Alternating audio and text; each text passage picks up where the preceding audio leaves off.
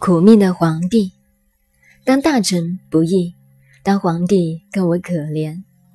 各位想想，一个皇帝天刚亮就爬起来，坐在大厅里等着大臣朝谒了，那多辛苦！大家一定疑惑：老师又没有当过皇帝，是怎么晓得的？是清朝的一位伺候皇帝的王爷亲口说的真实经验。他说：“老实讲。”当年若不是你们把清皇朝推翻，我也非要推翻他不可。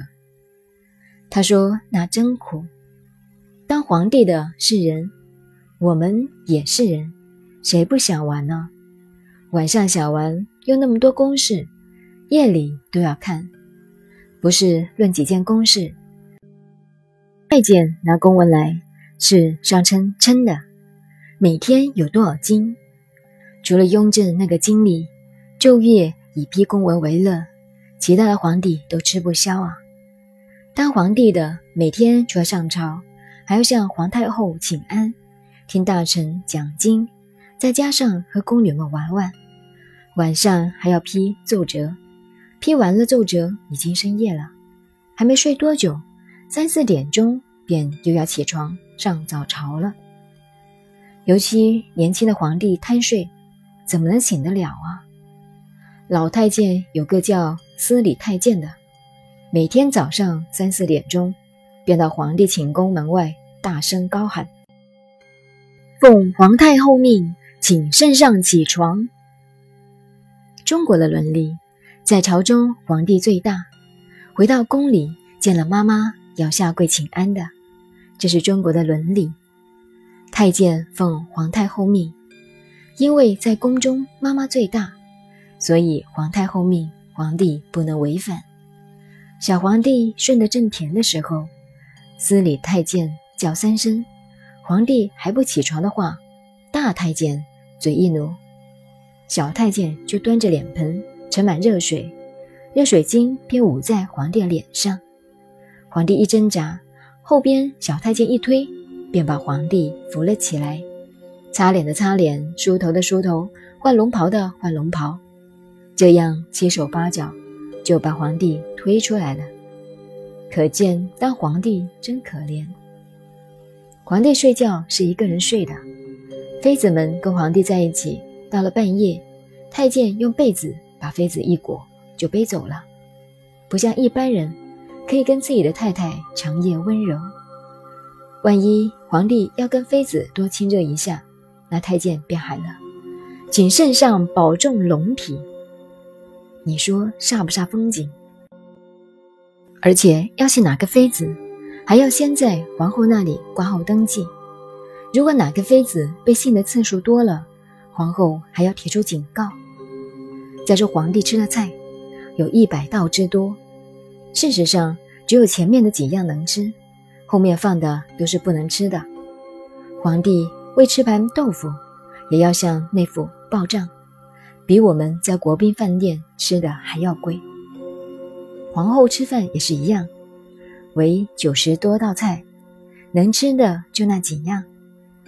在宫内，皇后是不能跟皇帝同桌吃饭的，倒是妃子还可以，只要皇帝喜欢。但是妃子也不能伺候的次数太多，多了老太监会讲话，皇后也会讲话。如果皇太后要跟皇帝吃一顿饭呢，也很可怜。皇后和妃子都要站在旁边伺候，不能同桌吃饭。皇太后要皇后坐下来吃，皇后还要磕头谢恩才能坐下，拿了筷子抿抿嘴，饭也吃不饱。总而言之，天下什么事情都可以做，就是不能当皇帝。刚才说到大臣上奏折，抬着棺材上朝，因为奏折上去以后，皇帝发了脾气，连命都没有了。而他为什么还要上奏折呢？一个大臣就是要向老百姓负责，要向国家负责，要向历史负责。大臣上奏折就是准备着死，所以我们要读奏折。才能了解那一代的历史。古代大臣的奏折，除了皇帝知道外，他绝对不对外面讲，不像现在立法院、审议会一样，不论什么话都可以不负责任的乱说。古人说话，不单要对自己负责，也要对历史负责，要对千秋万世的后代子孙负责。这种精神只有中国文化里面有。现在的人胡乱一气，不要说管你子孙不子孙，连父母祖先都不管了，还说什么中国文化？这里谈到大臣对奏折的重视，就是孔子所说：“君不密则失臣，臣不密则失身，己事不密则害臣。”所以。君子慎密而不出也。节卦的道理就是慎密，不要出门，任何事情在没有成功之前都要慎密。我们平常说某人喜怒不形于色，也就是深藏不露，很有涵养，像刘备一样，喜怒不形于色，这才是厉害的角色。这是节卦的第一爻。